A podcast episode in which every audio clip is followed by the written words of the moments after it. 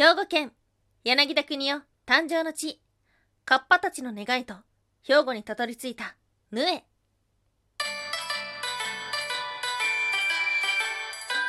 タンは妖怪について知りたい。かっこ仮。はい、空飛ぶワンタンです。ワンタンは妖怪について知りたいカッコカリということで、この番組は普段キャラクター業界で働いているワンタンが日本におけるめちゃくちゃ面白いキャラクター妖怪についてサクサクっと紹介している番組です。この番組のスポンサーは玉沢さん。歴史とか世界遺産とかを語るラジオなど放送されています。詳細はツイッターにありますので、ぜひぜひ番組概要欄からチェックしてみてください。はい。改めまして、今日10月1日ね、ワンタンは妖怪について知りたいカッコ仮2周年となります。いやー、2周年？違う、2周年、2年目を迎えましたね。はい。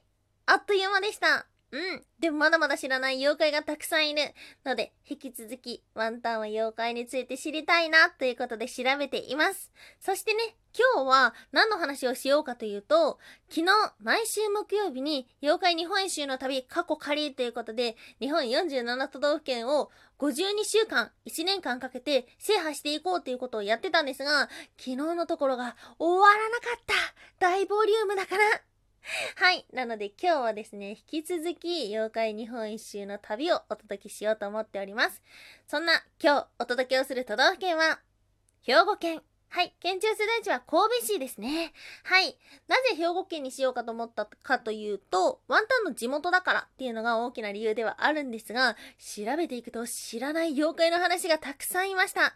はい。その中でですね、昨日お届けをさせていただいたのが、兵庫県の妖怪スポットとして挙げられる、福崎町というところのお話をさせていただきました。先日ね、実際にワンタンも行ってきて、福崎にある妖怪ベンチと言われるね、本当に立派な造形があるんですけども、それをね、見て巡ってきてっていう紹介をさせていただきました。はい。この妖怪ベンチの様子とか、福崎の街並みっていうのは、ワンタンのツイッターにありますので、これもね、概要欄の方からチェックしていただけたらと思っております。そんな福崎という場所は、実は民族学でおなじみの柳田国夫さんの誕生の地なのです。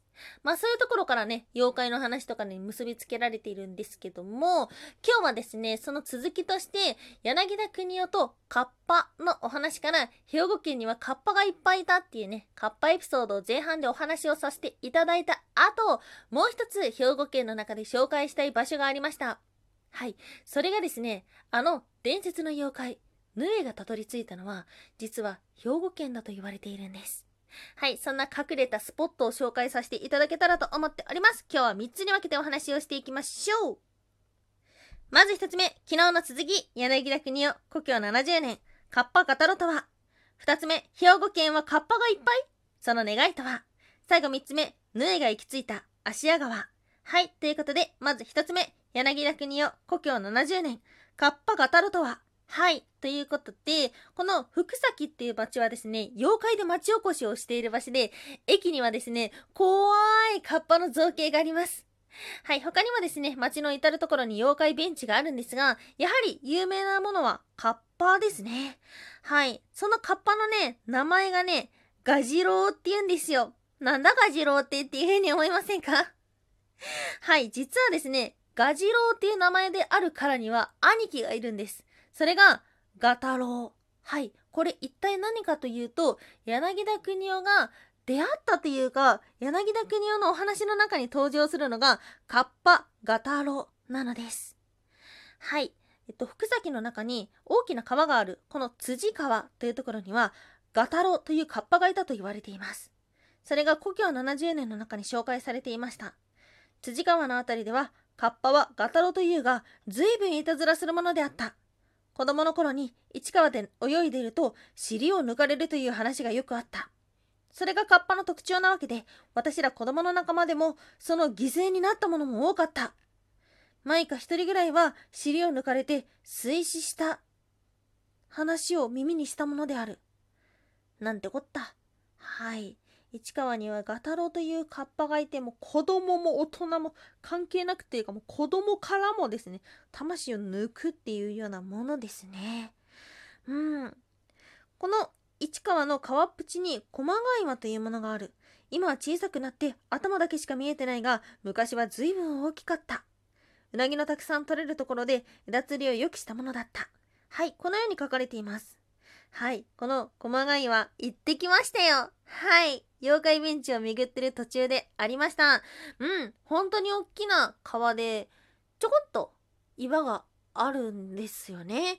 そこにカッパがうろついてるようには見えなかったけどなどうなんだろう。でも不思議な感じがありました。看板とかもついててね。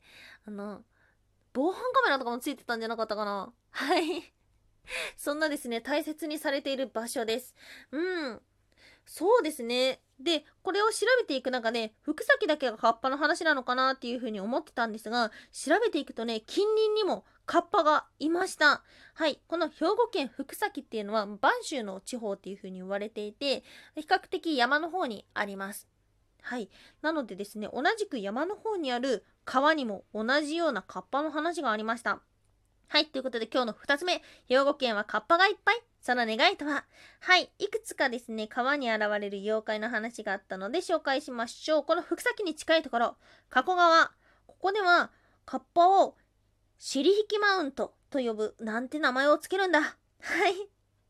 で、この言い伝えが生暖かい、どんよりした日には気をつけろというものです。うーん。そして他の場所で紹介すると、向こう側。向こう側はあれですね、大阪に近いところですね。そこの漆ヶ淵というところで、子供を引き込むなんていう風に言われている妖怪がいました。あとは豊岡。豊岡って、ちょっと京都の方だよね、確か。の竹のは川の神様がカッパを川に放してるので気をつけなさいっていうような言い伝えがあるみたいです。はい。これら今4つのカッパを紹介させていただいたんですが、共通していることはですね、注意喚起の存在だななんていうふうに思いました。今日何度もお話出ていますが、柳田国夫さんの解釈の中では、カッパの正体というのは神様が落ちぶれたものというものをね、挙げているわけですよ。まあ、カッパの正体いろんな説があるんですが、ワンタンもね、実はこの説推しです。はい。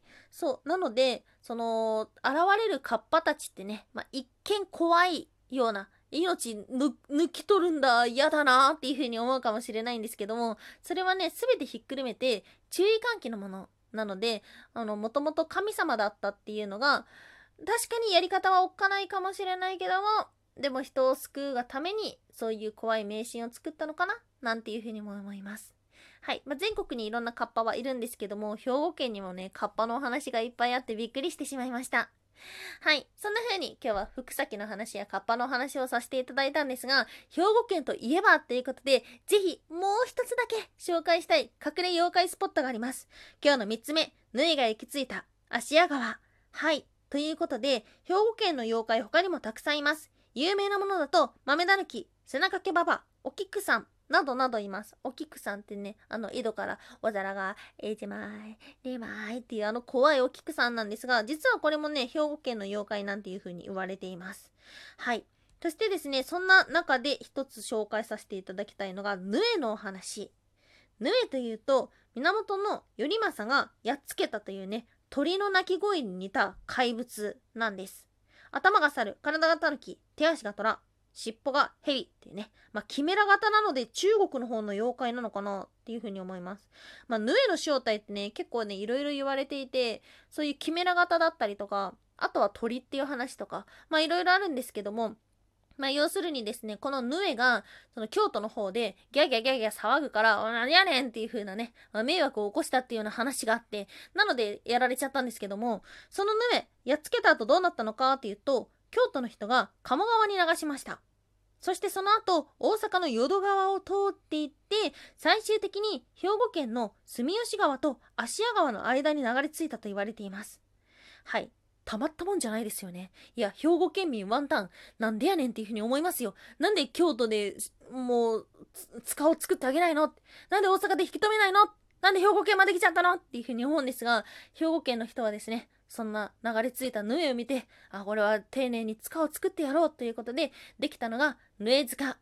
はい。ここはですね、あの、兵庫県の芦屋市の芦屋川沿いの公園にあるみたいです。で、調べたらね、結構ちっちゃかった。うん。本当にポツンとあるような形なんですけども、すごく、な、なんだろうな、え、え、こんな感じであるんだっていうぐらいですね、ヌエって言ったらめちゃくちゃ有名な妖怪ではあるんですが、それが、それがですね、こう、あの、眠ってる場所にしては、あまりにも唐突な場所というか、一生懸命行かないとなかなか行かないような場所にあるというか、まあだからこそですね、今日は紹介をさせていただいたというところです。はい。まあ、2回にわたりまして兵庫県のお話をしてきましたが、すごいたくさん妖怪がいてびっくりしてしまった。うん。妖怪の話が多い理由の一つですね。以前、岩手県の妖怪の話でもしたんですけども、妖怪話とか昔の怪話って、こう、なんだろうな、旅人が寝泊まりするときに、その宿の人に、いや、自分の旅先はこういうのがあってさ、みたいな感じで話したこととかが伝承として伝わっていってるっていう話が多くて、なのでね、兵庫県も昔から人の行き交いが多かったんだなっていうのがですね、この妖怪がたくさんいるっていうところだけからでも見えてくるのかななんていうふうに思います。あなたの都道府県にいる妖怪はどのようなものですか？